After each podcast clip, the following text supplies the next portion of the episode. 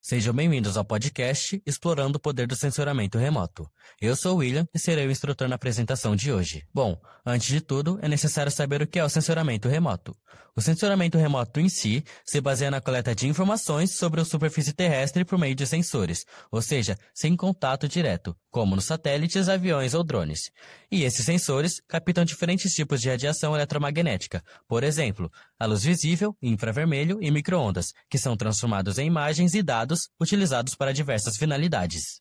E com o avanço da tecnologia, o sensoramento remoto tem se mostrado uma importante ferramenta para a melhor compreensão do espaço geográfico, sendo muito utilizado tanto para fins militares quanto para pesquisas científicas, ações de planejamento governamental, previsões meteorológicas e entre outras funções. Algumas das principais aplicações incluem monitoramento ambiental, produção de mapas com dados variados, prevenção contra erosão na costa e entre outras. Além disso, o sensoramento remoto também é utilizado para monitoramento de recursos naturais, como por exemplo, florestas e rios, e para a detecção de desastres naturais, como enchentes e deslizamentos de terra.